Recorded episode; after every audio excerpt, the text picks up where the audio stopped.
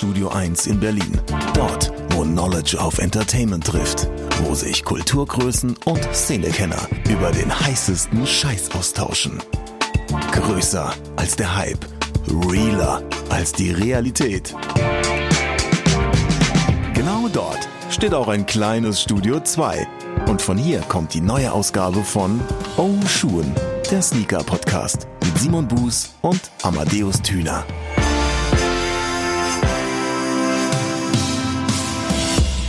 Müssen wir eigentlich mal eine neue Intro-Musik machen? Nö, ne? Eigentlich nicht, oder? Ich finde die immer noch super. Ich mag die noch. Ich kann die, ich kann die mit, mit, mittrommeln. Ist auch schöner, als die mitzusummen, Simon. Ich sag's dir. das ganz ist fast so, ich, ich, ich glaube, das wird irgendwann so ein, so ein neues, also oder das zweite In the Air Tonight. Okay, jetzt nimmst du den Mund sehr voll. Aber solange Phil Collins das nicht hört. Ist richtig. Und damit hallo und herzlich willkommen zur 55. Episode des Oshun Sneaker Podcast. Eine erneute Schnaps-Episode, die 55. Und äh, wir haben uns wieder was ganz Besonderes ausgedacht, wie glaube ich in allen Schnaps-Episoden davor schon. Als, als wären die anderen Episoden dazwischen jetzt nichts Besonderes. Sorry, da mache ich uns schlechter, als wir eigentlich sind. Ne? Aber Ich erstmal, gerade sagen, was war das denn jetzt gerade? äh, was, was, was soll das denn bitte? Was ist das denn Hast für eine Marketingform, die ich hier noch nicht kenne? Was ist da denn hier gebacken, hör mal? Mensch, Meier. Ja, ähm, hallo und herzlich willkommen, Amadeus. Äh, wie ist es dir? Äh, soweit ganz gut. Wie geht's dir? Ich kann nicht klagen. Ja, schön. Mensch, Dann ich, äh, gehen wir doch mal direkt ins Feedback der letzten Episode. dann tschüss, ne? nee, möchtest du der Welt noch irgendwas, haben uns alles Möchtest du gesagt. der Welt noch irgendwas mitteilen? Kannst du gerne. An dieser Stelle kannst du grüßen, wenn du möchtest, oder vielleicht auch äh, kannst. Ah, oh, doch, doch. Mutti. Eine Sache, eine Sache müssen wir äh, doch noch mal aufrufen. Und zwar, wie sieht's denn zur 55. Episode eigentlich mit dem aktuellen Stand deines Ausmistens aus? Oh ja, äh, es ist jetzt nicht sehr viel weitergekommen. Ich war letztes Wochenende noch mal im Keller tatsächlich. Ich habe mir den Bums noch mal angeguckt und habe dann aber auch relativ schnell wieder abgedreht und äh, mir ein Stück Kuchen besorgt und Kaffee gekocht. Muss ja auch mal sein. Ich hab, Also so im viel Prinzip, ist, ich bin so viel ist noch nicht passiert, sagst du. Nee, ich bin runter bei 65 nach wie vor ungefähr. Okay. Äh, müsste unten noch mal fünf Paare aus dem einen Regal rausziehen, bei denen ich glaube, dass ich sie doch behalten möchte. Und äh, müsste mich dann langsam mal darum kümmern, mir zu überlegen, wie ich sie loswerden möchte. Haben wir in der letzten Episode schon gesagt. Eventuell äh, fahren der Amma und der Errol und wer auch immer noch Bock hat mitzukommen auf eine Sneakermesse, machen einen schönen Tisch, kleinen Plausch. Wird ein lecker Nachmittag. Ähm, vielleicht mache ich ein paar Leuten noch eine kleine Freude mit einem Paar. Das muss ich mal sehen, aber das wird eh noch ein bisschen dauern. Ich hatte ja auch in der Episode schon angekündigt, dass ich, keine Ahnung, erstmal noch zwei, drei Monate warte und das Ganze sacken lasse. Aber äh, ansonsten hat sich nichts verändert. Okay, gut. Sind wir da weiterhin gespannt und kommen, wie gesagt, zur zum Feedback der äh, Episode 54. Es war ein großes Q&A. Wir haben viele verschiedene Fragen beantwortet, unter anderem auch zum Thema Preis-Schmerzgrenze. Und da hat Yogi Holic via Instagram geschrieben, 520 Euro von StockX für den Union Black Toe im Dezember 2018 bezahlt. Und wenn man sich das heute mal anguckt, ist das auf jeden Fall ein ziemlicher Schnapper. Aber trotzdem 520 Euro. Und genau das ist es auch, wo das meiste Feedback herkam. Leute, die gesagt haben so, hey, 520 Euro ist eine Stange Geld und eigentlich auch mehr, als ich eigentlich bereit bin auszugeben. Aber wenn dann der richtige Schuh um die Ecke kommt, bei dem man natürlich absehen kann, dass dieser Preis irgendwann das Doppelte sein wird, so dann ist es ja irgendwo wieder ein Schnapper. Es ist so mein Gefühl äh, von dem, was wir an Feedback bekommen haben, durchaus bei vielen Leuten starker Kampf. Also die wenigsten haben wirklich geschrieben, so, ja, 120 Euro, das ist die Grenze, mehr geht nicht, Resale zahle ich auf keinen Fall. Äh, auch die Kommentare gab es aber eigentlich eher weniger. Also es ist häufig dieses so, ja, ich muss das von Schuh zu Schuh entscheiden. Ja, aber verständlicherweise. Geht mir ehrlich gesagt nicht anders. Henry.stx schrieb zum Thema Dunkhype, das war ja auch eine Frage, was halten wir vom Dunkhype, dem aktuellen? Er schreibt, also ich finde den Hype berechtigt, jedoch ein bisschen blöd, wenn die, Zitat, Hyperbeaster, Zitat Ende, sich einen Dunk kaufen, ohne irgendeine Ahnung von der Story dahinter zu haben. Zum Thema Aufbewahrung haben wir von Kicks-Mann noch die, ähm, das Feedback bekommen, Schuhkartons aus Platzgründen, ja, wobei acht bis neun Paar immer frische Luft erhalten und als eine Art Deko im Zimmer stehen. Nach dem Tragen werden sie aber immer direkt gereinigt, bevor sie in die Kartons zurückkehren. Das ist eigentlich auch eine ganz gute Idee, weil wenn man sie sonst wieder aus dem Karton rausholt und sie dreckig sind, das ist, das ist ja nur traurig. Also von daher, das ist vollkommen verständlich. Ja. So das Feedback Ja, der. Episode. Wer sich da jetzt berufen fühlt, irgendetwas zuzusagen im Sinne von so, oh, sehe jetzt aber ganz anders und oh, 580 Euro von Union Black Toe, da muss ich mal direkt in die DMs leiden. Tue dies gerne bei Instagram. Das ähm, ist äh, dort natürlich gern gesehen. Ne? Das ist ja die Plattform zum Unterhalten. Da kann man sich austauschen, kann Freundschaften knüpfen und, und derlei Dinge. Ne? Simon? Für die 55. Episode haben wir uns, das habe ich ja eingangs schon gesagt, äh, was Besonderes ausgedacht. Wir haben ein kleines Advertorial an Land gezogen und mit StockX gesprochen, die ähm, direkt auch Bock hatten, hier was mit uns zu machen. Da haben der Amadeus und ich gesagt so, Mensch, Meier, wieso denn eigentlich nicht? Da lassen wir uns nicht lumpen und äh, haben da auch jemand ganz tollen für gewinnen können, nämlich den CEO beziehungsweise den Director of StockX in Europe. Das ist äh, Derek Morrison, mit dem kommen wir gleich ins Gespräch. Vorher müssen wir aber natürlich noch eine Sache machen, die wir hier immer machen und äh, mein lieber Amadeus, das dürfen wir nicht einreißen lassen, dass wir das vergessen. Deshalb jetzt noch, was tragen wir eigentlich am Fuß? What's on my feet today? Ich habe äh, ein bisschen den inneren Steve Jobs kanalisiert und New Balance 992 GR am Fuß. Boah, das und du mein Lieber? ja echt langweilig bei dir. Simon. Das muss man an dieser Stelle wirklich einfach mal sagen. Also das, also so gern ich äh, New Balance ja mag, alle 99er und auch dich in diesen grauen Schuhen. Also dieser Running Gag ist ja echt irgendwann auserzählt. Ich möchte, das ist die kleine Hausaufgabe, die ich dir an dieser Stelle aufgeben möchte. Ich möchte nächste Episode von dir etwas ganz Außergewöhnliches hören. Tust okay, du mir diesen Gefallen? Du. Ich bin sehr 56. gespannt. kriegst du. Okay, da bin ich sehr gespannt. Ich meine, du bist ja eh dabei, die ganzen Sachen auszusortieren, hier und da zu gucken. Also von daher, du müsstest ja mittlerweile ziemlich guten Überblick haben von dem, was halt bei dir noch im Schrank steht. Also da bin ich jetzt sehr gespannt. Das bekommst du auf jeden Fall. Was hast du am Fuß? Okay. Ich trage den Jordan 5 Fire Red. Mit einem lieben Gruß an die Jungs von The Few. Ein wunderbarer Schuh. Ich bin sehr froh, dass er wieder da ist. Auch näher an einen OG kann ein Retro heutzutage, glaube ich, nicht rankommen. Das Ding ist wirklich eine Wucht. Natürlich halt, und das hatten wir in der letzten Episode auch, ein klobiges Modell, was man sicherlich bei über 20 Grad nicht wirklich an den Fuß ziehen kann. Aber jetzt hier gerade ist das Wetter jetzt nicht so schön, muss ich zugeben. Also von daher passt das sehr gut. Abseits davon, dass ich mich eigentlich eh nur im Haus aufhalte und den am Fuß habe. ich wollte gerade sagen, aber diesen Wetteraspekt, den brauchst brauchst du jetzt nicht Eig noch eigentlich nicht, ne? zu nutzen. Aber fand ich eigentlich einen ganz guten Punkt. Nee, aber eigentlich habe ich, ich kann einfach nur nicht mehr meine Nike-Lette sehen und eine Adi-Lette und eine äh, Lette oder was auch immer. Also ich, ich brauche halt mal zwischendurch echt irgendwie was am Fuß, was so aussieht. Naja. Und nachdem wir beide jetzt gesagt haben, was wir am Fuß tragen, kommen wir also zu unserem Gast, den Director von StockX Europe, Derek Morrison. Derek, first things first, what's on your feet today? I, I'm not wearing any shoes right now. I'm, uh, I'm, I'm, really? I'm, indoors. I'm in quarantine. You know, I, I think the cool answer would be that I have some Yeezy slides on or something like that, just to be like, yeah, I'm right in the moment. But that's, that's just not the truth. I mean, look, I'm a. I think I've always considered myself a Nike guy for my entire life, right? But I mean, just this kind of how a lot of us get into sneakers. Um, mm-hmm. I was, I've, I, my my sneaker habits are really kind of across the spectrum but um, it's not like the cool sneakerhead thing to say. But I wear Yeezy 350s more than any other shoe because they're just so comfy. And I'm and I'm an old man now. I'm a dad, and if, when I'm leaving the house, I'm just looking for the comfiest pair of shoes. So if I was wearing a pair of shoes indoors right now, they'd probably be they probably have a boost sole on it. Um, okay, but uh, that's not that's not that's not just my rotation. So I'm sure we'll get to dive into like more of my sneaker trends and sneaker habits we'll do that. We'll do that in a second. Um, people often say that you are the reasons why we Europeans are even able to use StockX, which makes you kind of the good to go guy for us. But um, please do our listeners the favor and introduce yourself. Um, yeah, I mean, for better or for worse, right? I guess um, that's a that's a that's a quite a reputation to have.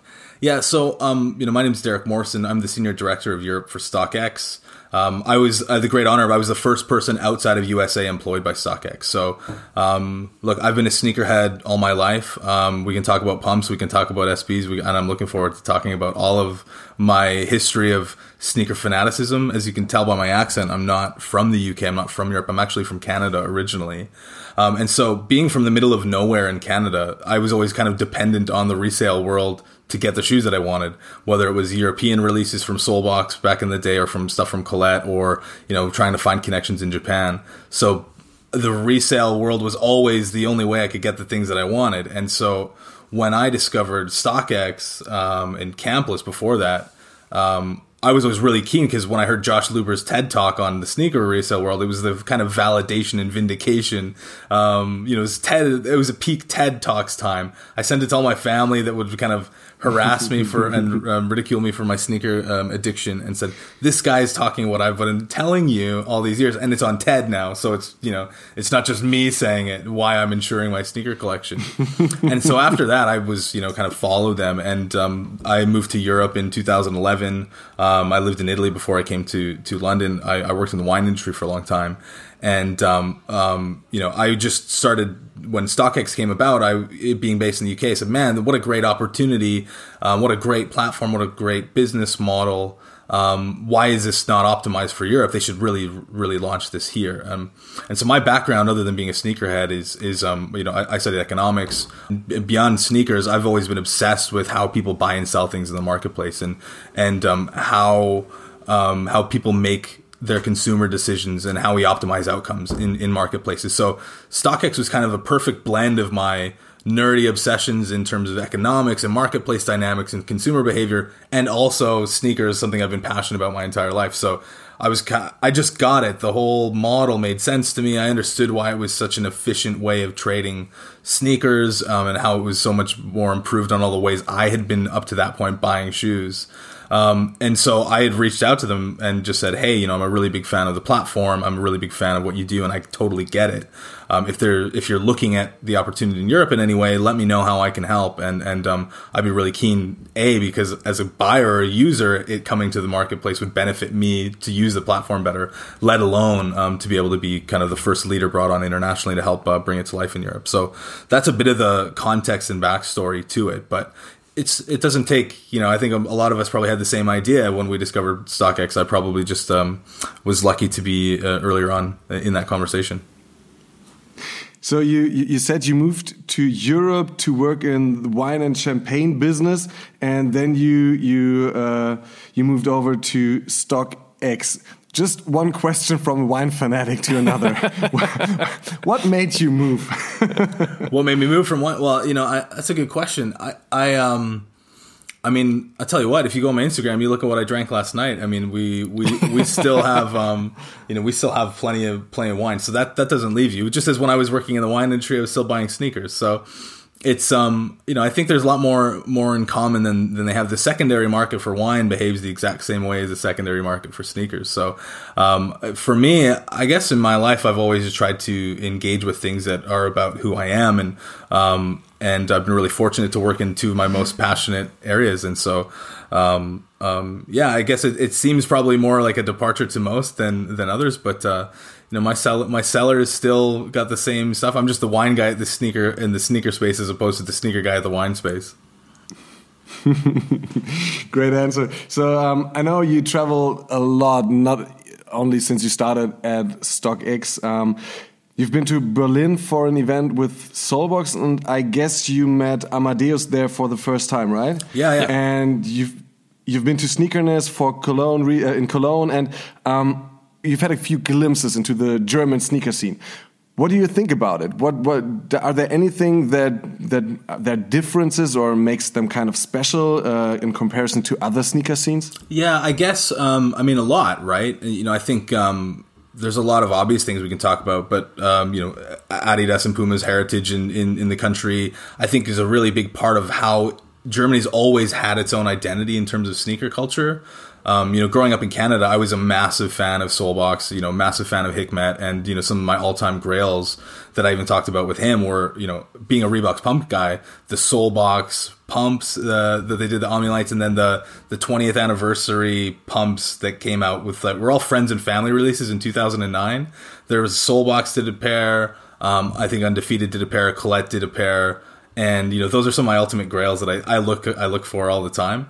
Um, so even before I came to Europe, I was greatly influenced by you know some of the the, the sneaker culture coming out of there.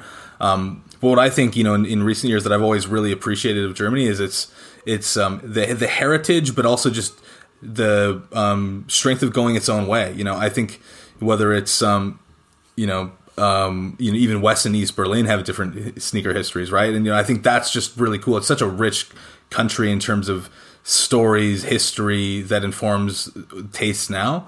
But if I want to think more general, like I just love the run the the support for runner culture in Germany. Whether it's kind of um, whether we're talking about Asics or we're talking about um, you know, I'm a big Diadora guy as well, and so when I go around to sneaker conventions, I'm always looking for just random obscure stuff that um you know aren't hype, and so you find a lot of just great collectors that that have kind of kept that going on, and you see that with lots of different models that resell at massive premiums um, on our platform that um, you are you know whether it's like an FU, um, you know, um, ASICs that are they're reselling, or some of the old Solebox Diadoras, or um, whatever the different models may be. I think you, you see a lot of history and and um, unique unique tastes. It's I wouldn't think of mar- every market enjoys the hype products, but when I think of German sneaker culture, I don't immediately think of um, um, I don't immediately think of hype products as the defining taste. I think of a lot more heritage. A lot. I think a lot more about runners. I think a lot more about Hikmet and what his influence has been, and and everyone else around him. You know, I think um, um, the boutiques in Germany have really done some of my favorite products over the years, and and um, you see that in terms of their resale and resonance now. You already mentioned Reebok and Diadora, but was that the first sneaker brand who got you into the whole sneaker game, or what was the, or to make it specific, more specific, uh, what was the first sneaker who got you into the game? Yeah, good question. So um, the first sneaker, so I played basketball growing up, like a lot mm -hmm. of us mm-hmm. did. Um, I, I don't think my parents said it to me, but what the way I heard it was like, look, you're not good enough that we're going to spend 300 Canadian dollars on a pair of Jordans where you can, you, okay. you can, you know, they, um, oh man! You know, so I, I so I, I was when I played basketball, I was wearing AND1 Tai Chis, um, mm-hmm. which and uh, being Canadian, a Vince Carter fan, uh, I've got a sure. bid for a Vince Carter rookie card on StockX right now, waiting for someone to accept. Um, basketball was a big part of it. I was also really into skateboarding. Um, the worst skateboarder you'll ever you'll ever meet, but love skate culture and love skate shoes. so um, you know, I was I was wearing a lot of Lakai, a lot of DVS, um, a lot of you know kind of globe sneakers. Um, you know, Rod- Rodney Mullen was big around then. So when I was kind of a, when I was a teenager, I was wearing a lot of skate shoes and a lot of AND1 to play basketball in.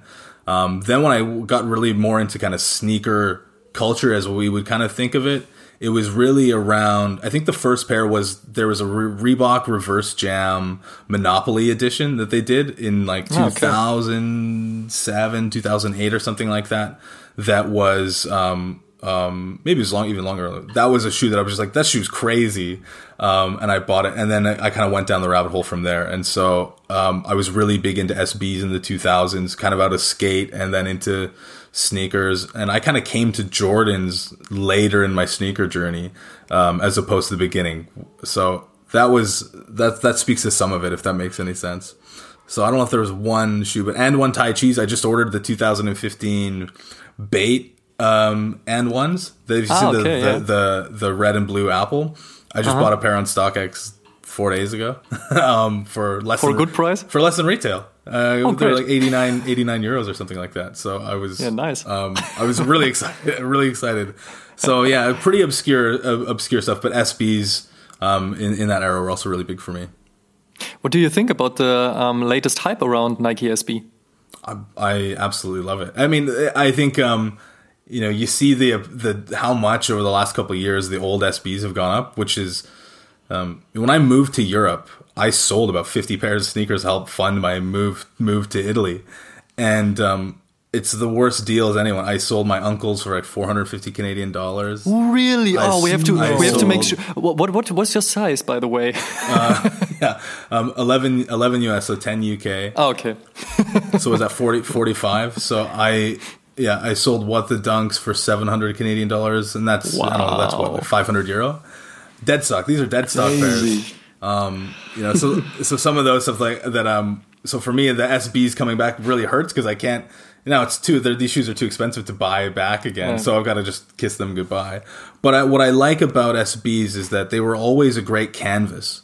Um, mm. That um, you know, they were a really great canvas for and really creative. And they were just the collaborations were with incredible people that were inspiring. Then, um, if you're into art or if you're into the music scene, you know, my MF Dooms, the De La Souls, um, you know, those are two of my my absolute grails that I still have.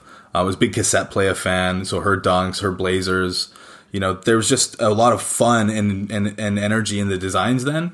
And then, you know, you could critique that like, mo- like recent years of like where sneaker culture has been so mainstream and so hyped that some of the collaborations have gotten a bit safe or a bit too calculated. And what I like about this SB wave coming back is it seems, you know, they brought back, I think, the same creative director from the old era of SBs. And I think they're bringing back some of that fun, um, playful design into the collaborations. So that makes me really excited. And I think the SBs that they're releasing are, are good quality shoes. So, so to get more into the detail, I must know what do you think about the Ben and Jerry's SB Dunk and the 711, which were coming out because they are really loud, they're really playful. Like you said, that's something you like about Nike SB. Are these shoes you like too? Yeah, yeah. I mean, I think as a collector, you like anything that's kind of playful. I don't there's a difference between what you want to collect and like what you enjoy to buy in terms of like putting into the collection. I think so the SB speaks to so much nostalgia for me um, that the fact that it's playful and fun and even if it's a pretty pretty commercially branded, I'm I'm totally cool with that. That doesn't mean they're the shoes that you can rock outside all the time. Um, especially now that I'm you know it's not 2009. It's a bit of a different fit. Um, but yeah, I, I, guess I kind of look at them both ways. That's why I probably I wear Yeezys more than anything, but I don't really think of those as my collector's items. I think of those as comfy shoes that I wear. Um, whereas these SBs, I'm like, oh, those will go really cool next to these other insanely loud shoes in my collection. If that makes sense, I don't know you already said that the End One was the last item you purchased on StockX. Um, anything else you're really, really looking for? Are there many bids you've got out there, or are you checking out StockX and the different items all day long? I have I have bids across the board on stuff, and and I'll just go okay. and plant low bids for things and just see if they catch because they do. Um, so I've as I said, I've got a I've got a bid on a Vince Carter rookie card, basketball rookie card right now in the trading cards. That's um, that's really cool. I'm definitely going to buy that. I'm just holding. I'm just holding out on the price right now. Oh, that's a nice thing with bids is you put a bid out and you can say, hey, like you know, let it sit for a little while and, and see if yeah. someone takes it. I do sure. the same with lots of Diadoras. I've been trying to get all of the all gone Diadora um, N9000s that he's done. I mean, they've done other silhouettes, but those are the N9000s are the ones that I, I like the most. Um, I got the 2007. I wore it when I was in Berlin last at um, fashion for Fashion Week. I spoke at Fashion Tech, and um, I had the 2007 All Gone Diadoras. You know, 250 pairs, dead stock. Came still with the still with the original store tag on them, and I got them for 129 euros. So I got them for like retail price, or maybe it was a bit more than that, but it was below retail or close to retail for a shoe from 13 years ago. So you just said what what was the last item or which items you are are buying on StockX. Um, Amadeus and I in our last or the episode before we talked about the little battle with eBay and of course other um, other competitors like Klekt, Goat, Grail, whatever. Um, but what is the USP of StockX? What makes StockX so special in this competition? And why is StockX the number one worldwide? Yeah, I mean, I think a lot of it is just down to our business model. I think, you know, I think that's really a key to so much of our growth and success. It's just look, we didn't invent the stock market. The stock market's been around for hundreds of years, right? And it's an efficient way um, or one of the you know maybe the most efficient way we've come up with for people to trade. And and I think that's what um, what silences so much of the noise, and that's why it's that's why our prices are so low because it's the efficient way for the market to dictate the value of that item, um, and you get all sellers and buyers centralizing for around that product in the same place. So you don't have to go through hundreds of listings to find the best seller for something or to find the best price. You can just go to one product page and all of that information is there for you and as we've grown it just makes it easier and easier for people to do it so whether you're a buyer or a seller you know there's no easier place to go and buy or sell the, these items um, just by the virtue of you can accept someone's money right now that's bid there. So if, if somebody listening has a 1998 Vince Carter rookie card um, that they want to sell, they can go. My credit cards, you know, go out there right now, um, or the Packer, you know, um, you can go to that page right now and you can accept my bid and it charges my credit card and you just sell it. So you don't have to worry about the hassle of scams and all that stuff. Um, I think that's part of it, right? Just that we've made it easier. And the reason it's easy is because we've we're sitting in the middle to guarantee that transaction. We're investing constantly in the verification process to ensure that you don't have to worry about that other person. You just have to worry what you want to pay for that item or what you want to get paid for that item, and we try to take care of as much of the rest. So um, that model is is really just I think that the key to a lot of that success. And and look, you know, we we you know, we're we can't we were born out of sneaker culture. We we know what the problems we're trying to solve because I had to try to you try to find a way to buy shoes from some guy in Japan when Atmos releases an exclusive there or Swagger releases an exclusive. You, it's it's impossible now. You just go on to StockX and the shoes there. We've got an office in Japan, so we're already connected to those sellers. So you know, um, and then our whole idea is that you know. Uh, be anonymous. You can just focus on yourself, focus on what you want. You have access to all these items in a way that has never been before, and it's easier than ever to transact that stuff. And we don't want to tell you what to buy. We want the the market to kind of dictate the action. So we put all of the you know the, the value for transparency on on our product pages is really you know meaningful because we're not telling you what you should buy. We're telling you what every single person ever has paid for that item, and you decide what you want to bid on it versus you know and then you decide what you want to sell it for. And I think that you know our our our pillars of that I think are really what have been the key to unlocking what's so much different about everyone else that guarantee for authenticity the guarantee that you know the, the transparency of information and the ability to transact anonymously um, allows you to be trusting in the platform the ease of execution of your trades um, and just the you know i think the, the relationship and trust we build over time. Uh, lately stockx had a lot of things to cover. You, you had a data leak, and many people were a bit upset about how StockX communicated the problem. Then you increased the buyer fee and had this little battle with eBay. But most recently, StockX had to quit people due to COVID 19. So, um, Derek, what are the challenges StockX has to face in regarding to in regards to the pandemic? Yeah, look, I think the challenges that we face as a company um, um, are are the same in this landscape as as everyone else. Um, you know, I think overall some of the things you talked about. You know, we when I, I joined StockX two years ago, and I was, I think, you know, uh, around 150. We had 150 employees or something like that by then, and and you know, you just look at the trajectory of the growth of this company. I mean, nobody expected it to be as big as it was, as fast as it was, and so we were always kind of catching up to our growth, and and things like, um, you know, the data incident that you have that you talk to. I mean, a lot of those things just speak to the fact that we were trying to keep up with our with our growth as a business and that we continuing to invest in in improving the safety and security of that. But you know we're really born out of the culture for the culture. And i think that that's that's something that's really at the forefront of our mind. And, and we've always been trying to invest and be accountable to those things because we know that that those commitments to our users is ultimately what's going to maintain us as a business. Um, as we've grown um, you know the the the the way that businesses function um, is kind of really challenging. You know, you look at um, how you go from kind of growth at all costs to having to create more sustainable growth. Um, I think that's uh, that's something that's been a real challenge for us to to navigate as a company in terms and and the, the the kind of COVID landscape is you know I think one of the one of the most important um, effects on that right is is the the entire climate goes. If you can't survive as a business, um, then you know there's no um, there's there's nothing else to su- to support you. So I think you know we've we've we're continued to try to op- it, offer the most um, um, you know the most the most dedicated service we can to our users and to um, with that growth we have to invest in, in in the business as well to make sure that it's sustainable um, and and you know I think that's that's where things like um, the the fees that we've had to we've had to put into the marketplace are, are really not about profiteering. It's about really making sure that we're creating a, a sustainable company that allows us to continue to offer this. Um, and I think if you look at the the overall macro landscape for um, for businesses, especially in this era, you know that um,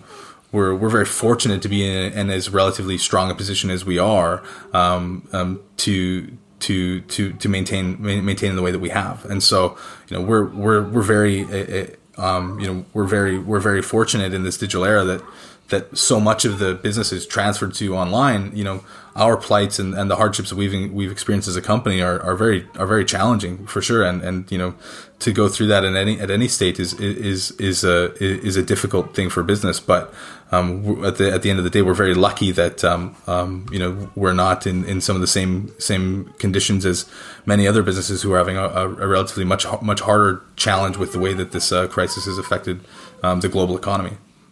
The, Derek, do you already see changes in the resale market or uh, in the customers' behavior or users' behavior of StockX due to COVID nineteen?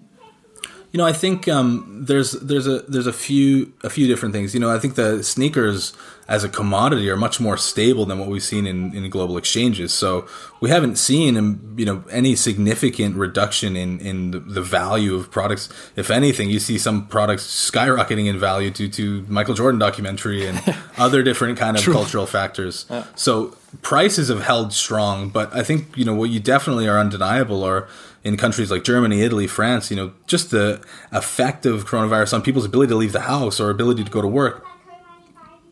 These have an undeniable effect on um, how the marketplace can function and whether people can even sell or get shoes, right? Um, so, you know, on the on in terms of the the stability of the marketplace, you know, we've we've had to navigate um, all these um, you know the impacts in our in our in our respective regions where our, where we operate to uh, make sure we comply with government um, government um, um, orders and, and and compliance measures to ensure that we're putting safety first and, and, and operating in a healthy environment for for our team and for our customers. That's been um, something that's always fluid and continues to be fluid in in every region that we operate based on the nature of this crisis. Um, but but when we look at our customers, that's there's definitely been challenges for people to be able to just get shoes or get shoes to us that um, have been um, that have been different in Italy than you've experienced in Germany, even in different parts of Germany. So it's um, it's definitely something that's affecting the entire planet. That in that you know anything in terms of physical form, we're certainly affected by. But what's interesting is to see you know that that the actual commodities themselves aren't uh, are more resilient in terms of price than than the the average stock market. So, um, you know, I think if we look at the you know, the 500 most popular shoes, I think is some some some note that I had from January and February, and you look at the average prices over the last month versus the beginning of the year, and there's you know there's very little movement, less than four percent, or or some or the price is actually um, the meridian price is actually higher. So I think that's really interesting. I I've kind of joked with my with my wife that we shouldn't be buying gold bullion. Let's buy some sneakers and you know, sit on some sit on some 85s um, Jordan ones and and um, ride out the ride out the crisis. So I, we say that in jest, but um, but you know, really, I mean, when you look at the the, the stability of the commodity, um, I don't think it's crazy to say that like it might be another safe asset class to invest in at some point as it becomes more and more mainstream. People do it with wine, people do it with art.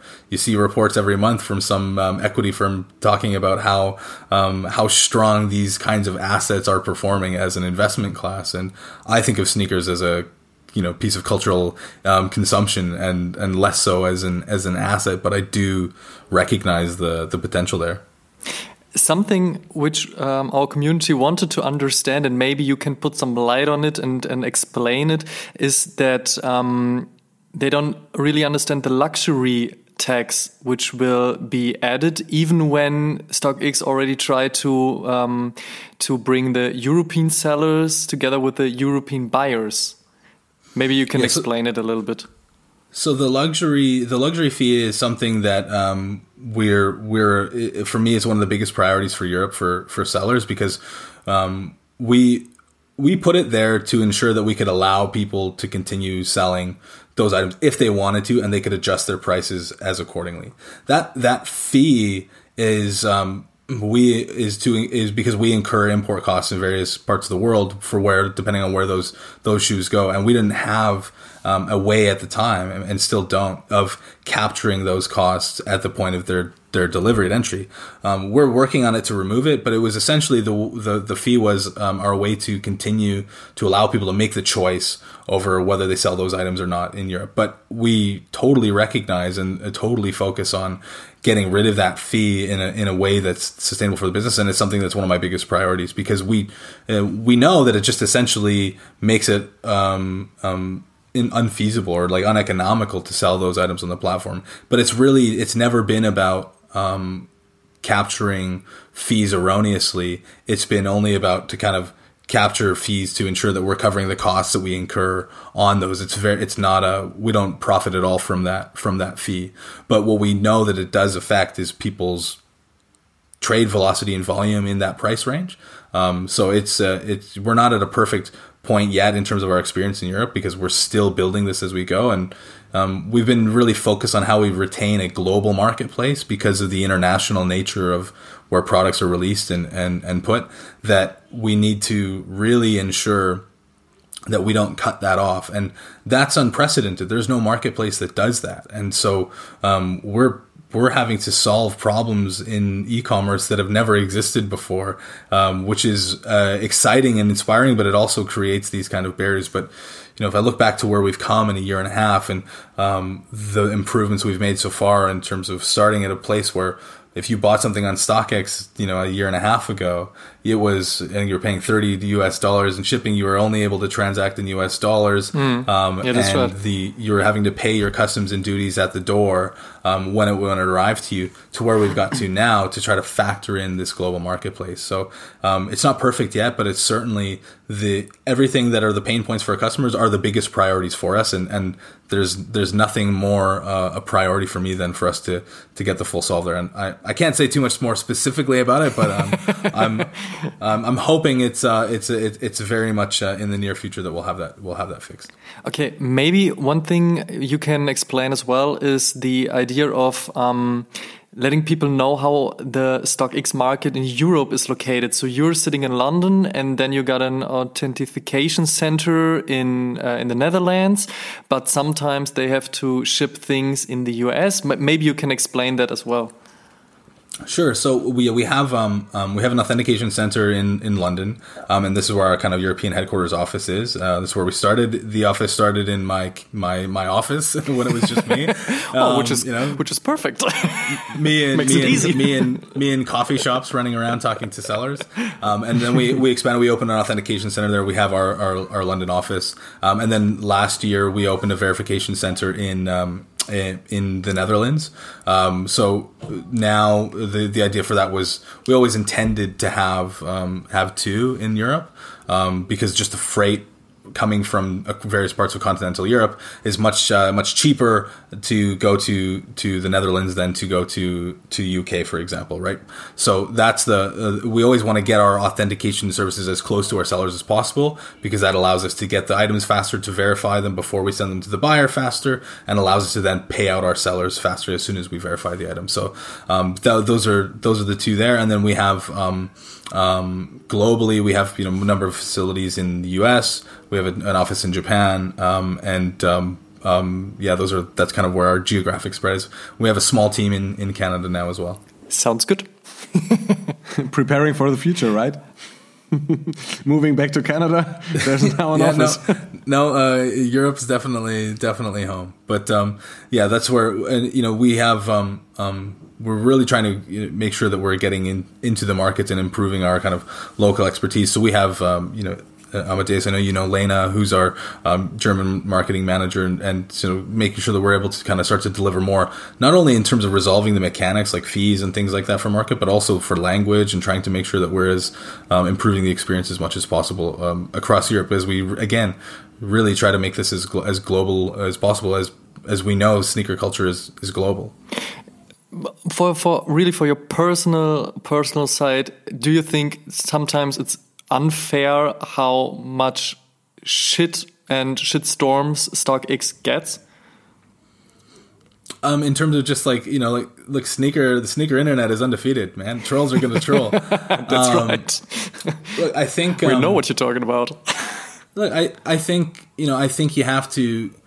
Our motivation and my motivation when I go to work is that look, I I'm constantly trying to think of how can we improve this for the community and for the culture to offer something better. And you know, we're we've we've we're having to build it. I mean, we're only we think about it. We're as a company, we're we're four years old.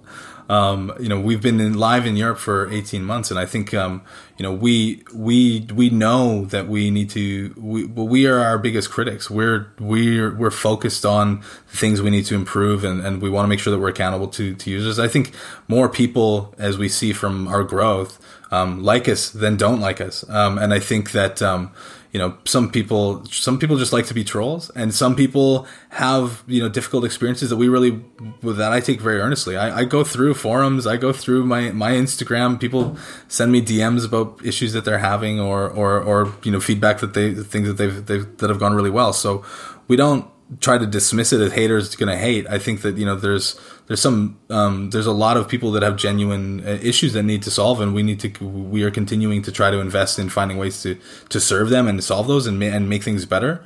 But you know, I think you know, look at the when when we when StockX came out, if you were a reseller before StockX, you were able to sell shoes for a lot more money than you could now. But I think now what we've done is we've we we provide a, a, service to sellers, but we've also democratized it for buyers, and I think that's what's led to our success. So I think a lot of people resent StockX for they say killing the market, or uh, uh, we're not. We don't control the market. We help facilitate the market, and we reflect what the consumer demands, and and and so the prices aren't set by us. Prices are set by buyers prices are set by buyers and by sellers. True. And yeah, that's right. You, if you can't agree on a price, then the trade doesn't happen. But if yeah, you can, you can use it or you don't use it. It's up to you. So you know, I think um, I don't want to say that um, you know um, it, the the haters don't matter because I think it, it you know we we need to and we really are committed to listening to people. I'm you know I'm that's how I started this in Europe. Is I just went out and I took people who used the platform and I took them for coffee. And I just asked them what needed to be better and what what what worked and what didn't. And that's how we built all of the features to improve it. And that's how we continue to build the features for sellers and for buyers. And and um, so I yeah I think um, you know I I, I think uh, the squeaky wheel. You know the the trolls are sometimes the loudest, right? The vocal minority sometimes mm-hmm. that um they get a lot of the attention. But you know I th- I think um we we challenge ourselves to rise to what we know we have to do, and um, you know, I I, I think uh, I think the net is, you know, um, you know, the, the, the net is is that it doesn't, you know, we we see we see the growth. We know we're continuing to invest in, and we we continue to see the the rewards of those the those efforts. But you know, we don't we're not going to sit here and say that we're we, have got it all perfected, but we you know we think we're we know that we're committed to to improving and delivering that and taking all feedback on board when it's constructive. But you know, I, I, I tell you what though, I laugh so hard. Some of the you know sneaker sneaker internet is undefeated, man. There's there's some and sometimes it's just funny. I mean, sometimes it's just funny. But if you look at you know what we've you know what we continue to do, I think we're having we're having much more positive impact than than a negative. And you know, look at charity campaigns and things that we do with that and the people we get to work with. Um, you know, I'm um I'm not I'm not I'm not too phased. Um, but uh, if anything, I've seen in Europe more people championing and saying the opposite, saying, "What are you talking about?" Like I use StockX every day. I got paid out in 24 hours, or you know, my shoes came. I got my court purples faster from StockX than I got them from Nike. um, you know, we we want to continue to improve those things, and and um, um, you know, we're we're we're proud when we deliver on it, and we we challenge ourselves to to rise to the things we need to do better. So, um, yeah, it's a it's it's a you know, sneaker internet's funny, man. You already said that the kind of charity events you did over the last years, and we record this interview right in the middle of your support of the World Health Organization. Um, please tell us something about this specific charity event. Yeah, I think one of the things that we've we've it's really exciting about StockX is is that we have such an amazing community. We have such an amazing culture um, globally that you know we're we're constantly trying to think of you know how do we harness the energy of our community to affect um, things in a positive way, whether it's a cause or um, you know how can we how can we use our our marketplace um, for for positive impacts. And so you know we the the biggest one of the biggest ones we did in the past was the first one we did with Eminem for his hurricane relief efforts in 2017 that raised almost half a million dollars. Um, working with a bunch of different celebrities. Recently, we did the Colette. Uh, charity campaign with Sarah Andelman. Yeah, and I didn't win. Sorry, man. What, what was going on there? I didn't win either, sadly. That's okay, one of my that's, absolute that's fair. grails. then it's fair. one of my absolute grails. Um, I've held the shoe, and I don't I don't get to keep Oh, it. I, I love that this this Jordan One uh, uh, Storm Blue with a Colette, and I really like Colette as a store and, and the impact which had it on on the whole um, on the whole scene and the industry as well. And that this 100%. shoe oh so great. We could do. If you want to do a Colette podcast episode, I'd be very happy to come back and just talk about how amazing should that, do that. business was. Yeah. Um, but yeah, so with you know for thirty pairs of, of Sarah Andelman's um, friends and family Jordan One, we raised you know almost two hundred thousand euros um, for for Oceana. And so with the with the you know the the current global crisis that we're in, we we definitely wanted to try to find a way to um, contribute to the fight against it. And so we we um, we were able to you know speak to our entire kind of our, our network of um, of collaborators and partners, people like Sarah Andelman, um, you know, people like Eminem. He's put put up uh, Jordan for Carhartt, um, Eminem fam- friends and family. He's donated that. Um, in Germany, Hickman was able to put an unreleased sample pair of um, of, of one of his Sonora shoes. Kelvin Colt put a, a, a number of pairs from his personal collection, as well as one of the outfits from uh, that he wore in one of his music videos. And you know, I think it was just really trying to get our our network and our friends and family of StockX to find a way to use our community to do some good. So it was people bringing their own items from their collection to donate, um, and and then you know people could go and bid. I think it's you know, 10 or 11 euros or something like that per ticket to be entered to any one of these items that they want. And there's an incredible selection of, of prizes from Messi's boots that he's worn in match to the Eminem stuff I've talked about, Sarah Andelman, Futura. Mean, it's just an incredible number of collaborators. and this, as of Sean, right now, this Sean Carter Reebok that signed by Jay Z himself. How crazy is that? And and what I said, in, uh, uh, what I see in the list was um, the uh, uh, gold ring from Trin- Trinidad James. Shout out, It's Yeah. crazy. it's it's a it's a wild Oh, mix of people who've contributed. You know, basketball teams. Yeah. You know, Wilfried Zaha. Yeah, Kobe um, jersey as well, right? Yeah, it's um, it's amazing. So so far, you know, I think we're what two days into the campaign. Hmm.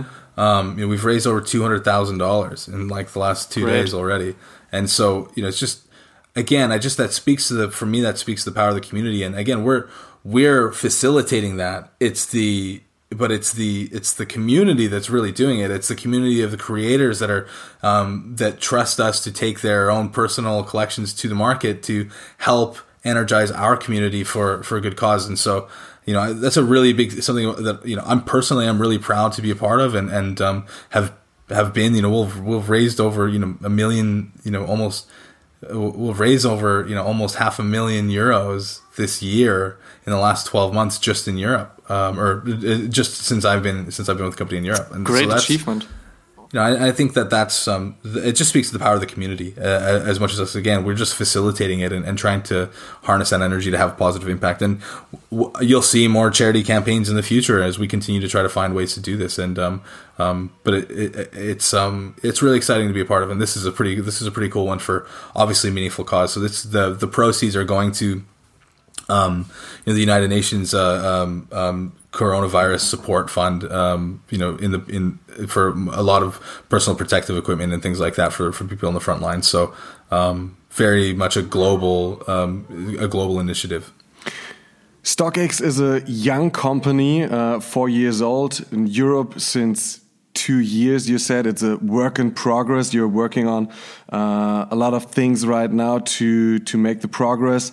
Um, you're a charity company as well. You're doing charity and raising money, fundraising money, 500k in Europe in the past 12 months. So what's next? What are the next steps? You are. What are your next goals? What are you trying to achieve? Sure. I mean, you know, we talk a lot about Europe. I think um, we're really proud of where we've come and what we've been able to do in terms of delivering improvements Absolutely. to the market in, in so far, especially in Europe.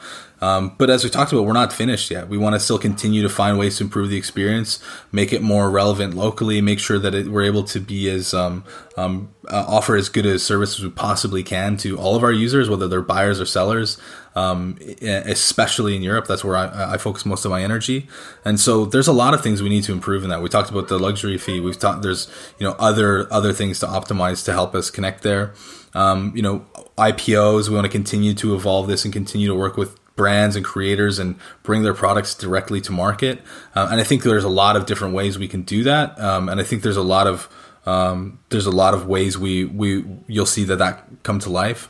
Um, you know, so and we'll continue to expand internationally as we want to continue to try to find ways to um, reach people in their own markets. Um, you know, this is a truly global culture, and and you'll see that continue to happen. As I mentioned, you know, we've got a small team in Canada, and um, we're going to continue to try to find ways to to go there. And and and again, it just I guess the the biggest thing is just continuing to listen to our customers and and speak out and find out like what what are the issues that they have and what are the things that they would like to see on the platform and, and what are the improvements that they need. And um, there's a lot of some of this very technical in terms of whether it's relating to payments or all kinds of different just functional aspects of the website and things that we need to build or um, and some things are, are much bigger about how we curate product and how we help people discover them when they're browsing on the platform. So it's it's it's everything. And we're, we're constantly evaluating every corner of the business to find out how we can improve and, and, and making sure we're listening to people's people's advice on, on things that they need. So it's um man, it's crazy to see how far we've come in such a short period of time, especially when I think of where we were in Europe when um, when I started. Yeah, um, right. But it's all uh, it's it's it's inspiring. Um, how much more opportunity there is to to continue to invest in in, in these markets and um, knowing how how you know how much low hanging fruit there is and things that we can continue to improve. So it's um the work's never done. The work is definitely never done. I guess so. One last question from my side: uh, Are all these fruits you're trying to pick um, fully digital, or are there any plans to move to brick and mortar, for example? So you want to get close to the customer. I guess you can get the closest you can get to the customer by his smartphone. So you're you're, you're absolutely in touch with the customer, but to get hyper local and to get to get all the fruits you you'd like to pick is are there any ideas or any plans or will it stay digital? Yeah so um, we have a facility we have a, a, retail space in new york and we've we had a pop-up that we've had for, extended for a number of months in in london. Obviously this is all before you know coronavirus and, and covid-19 happened because um, that's obviously changed and going to change the way that bricks and mortar retail functions mm. you know, maybe forever. Absolutely. Um, so, but up until then, you know, we had been um, running a drop off in London with um, with also some other kind of different workshops and, and cultural programming that we were doing in there, and, and that's something that we want to continue to um, continue to assess and, and see how StockX can exist in real life because it's also you know we're we're conscious of you know and then you know it's why it's great when we connect with you guys whether it's there or here on this on this call you know we want to we're we're we're a bunch of you know there's people like me, a bunch of people like me that are just sneakerheads that are you know happy to just wax and talk on talk on sneakers. We're not some faceless um, digital business out there. We're a bunch of you know there's um um and so I think it's nice to just kind of connect with people and wax on it and show them that that you know we are we we that we get it a little bit and and um, um, sometimes a retail location is, is, is a great forum to to create um, experiences that benefit our, our culture. And so um, we had a lot of great successes uh, with our with our facility in London that we we closed only because of the pandemic. Um, and so when everything blows over, you know, it's hard to know what the world will look like then, but we'll continue to evaluate that. And and when we're allowed to meet people in real life again, um, you know, you can you can bet that that's something that we'll we'll be considering. We we did a big thing with Sarah Andelman last year in in France which is called Stock Exchange Paris, which um, um, which was a lot of fun. And you know, I think um, finding meaningful ways to create experiences in the communities that we operate in is something that that's really important to us. It's just um, you know, right now that's something beyond our control. Yeah, that's that's right. Hopefully, we can meet each other all really soon again. And Derek, thanks for the deep dive into the whole history of StockX, especially for Europe. It was really, really interesting to to get all this information, and we're really looking forward how uh, StockX will evolve and uh, develop the whole thing in the near future. And I guess this won't be the last time we talk to each other. So please let us know when there are new things coming up. You know. yeah, yeah, you bet. you know, you, you got you got our telephone numbers. Yeah, just just drop a small message or whatever. Slide in our DMs. yeah, and um um uh, wine. We gotta get the wine. We gotta get the wine show going. Yeah, true. Absolutely, absolutely.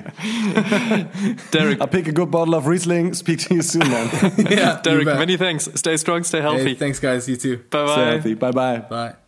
Ja, das war äh, unser Interview mit Derek Morrison, dem Director von StockX in Europa. Ich äh, finde es sehr, sehr spannend, wie er durch den Wein nach Europa kam und es dann nach ein paar Jahren zu StockX geschafft hat. Das ist auf jeden Ähm, Fall ein spannender Weg, das muss ich auch sagen. Und diese N und diese N1-Geschichte finde ich, finde ich sehr sympathisch. Lieb ich, lieb ich. Und äh, wenn ihr, wenn ihr nett seid und vielleicht nochmal bei euch im Regal bzw. im Keller nachschaut. Ähm, und äh, was hat er von Vince Carter gesucht? Die Rookie-Card, ne? Ja, ja, genau. Ähm, wenn ihr da noch was äh, irgendwo findet, äh, ich glaube, ihr würdet Derek zum glücklichsten Kind auf dem Kinderspielplatz machen. äh, ganz großartig. Ich feiere es wirklich so, die Leidenschaft, die man ihm da anmerkt, was Reebok betrifft, was sein Interesse an, äh, fand ich mega, wusste ich gar nicht an, so überhaupt ähm, an Europa betrifft, also Soulbox Collabs, A Few Collabs, die ganzen Diadoras, das ganze Euro Running ähm, Deck eigentlich so einmal durchdekliniert, ist ja auch nicht das erste, was man erwartet von jemandem, der vor ein paar Jahren, äh, um im Weinbau zu arbeiten, aus Nordamerika rübergekommen ist. Finde ich mega spannend und dann natürlich auch äh, ja das, was er zu StockX selbst gesagt hat, ähm, finde ich ähm, eigentlich soweit auch verständlich. Du baust ein Business auf. Das ist ein Business, was sich in einem stetigen Wandel betrifft, gerade wenn es erst vier Jahre alt ist. Und ich muss selbst sagen, ich habe selbst gegründet.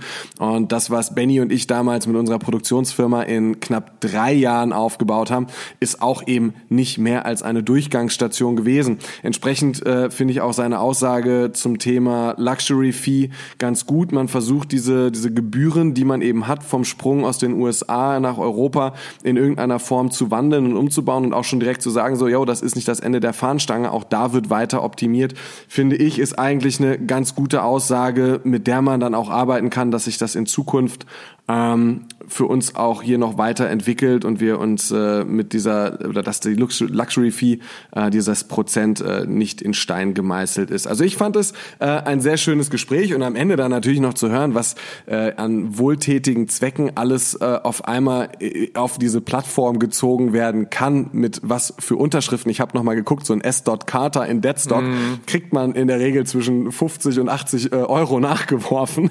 Also ähm, ich sag mal so, ist jetzt nicht das beliebteste Modell, ähm, aber mit der Unterschrift von Jay-Z äh, hat das natürlich dann auch schon mal wieder einen ganz anderen Wert, ne? Finde ich grandios. Ich finde das mega, dass sie solche Sachen überhaupt zusammengetragen bekommen. Also da merkt man auch einfach, was für ein Impact StockX hat und den Ausspruch zu sagen, hey, wir sind nicht perfekt, aber wir sind auch noch ein junges Unternehmen und dass StockX natürlich auch kein Unternehmen ist, was sagt, so, oh, Geld will ich jetzt nicht verdienen, äh, das dürfte ja wohl auch klar sein, aber ich finde es gut, dass Derek auf jeden Fall so reflektiert ist zu sagen, ey, es ist noch nicht alles perfekt, aber wir, wir fuchsen uns da rein und wir machen und tun und ähm, sehr spannend zu sehen, was für Pläne es da auf jeden Fall für die Zukunft gibt und wie man halt eben auch mit dem Feedback arbeitet. Ne? Also das zeichnet ja am Ende des Tages auch ein gutes Unternehmen aus, zu sagen, hey, wir hören auch auf das, was da draußen gesprochen wird, selbst wenn es vielleicht mal ein paar herrschere Töne hat. Und die sind ja auch in gewissem Maße bei vielen Dingen ja auch gar nicht unberechtigt gewesen. Das darf man nicht vergessen.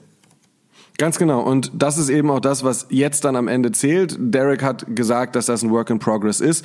Das ist schön, dass man da auch als Unternehmen ähm, dann auf diese Dinge exakt eingehen möchte. Ähm, ja, auf Worte müssen dann Taten folgen und dann werden wir in den nächsten Monaten und vielleicht auch Jahren natürlich dann die Augen offen halten, inwieweit sich genau das verändert. Es sind ja große Pläne genannt worden und da bin ich jetzt zumindest sehr gespannt. Und ich bin auch gespannt auf euer Feedback auf die äh, 55. Episode, insbesondere insbesondere natürlich das Interview, was wir jetzt gerade hier mit Derek Morrison von StockX geführt haben. Wie sind eure Meinungen zu den einzelnen Themen, zu seiner Sammelleidenschaft, zu ähm, den Plänen mit StockX und natürlich auch, äh, wie viel Bock habt ihr auf diese Charity-Aktionen? Was wäre euer Favorit? Und zu guter Letzt natürlich, falls ihr eins der Produkte habt, das Derek angesprochen habt, lasst uns auch definitiv eine Nachricht da. Und damit vielen Dank, dass ihr bei der 55. Episode mit dabei wart. Ihr könnt alle Episoden wie gewohnt kostenlos auf Spotify, Apple Podcasts, Deezer, Google Podcasts, YouTube, Podigy und bei allen anderen Streamingdiensten hören. Und wir würden uns natürlich sehr freuen, wenn ihr Oshun dort abonniert, wo ihr Podcasts am liebsten hört. Schaut auch auf Facebook und Instagram.com slash Oshun Podcast vorbei und interagiert mit uns und der Community. Seid ein Teil.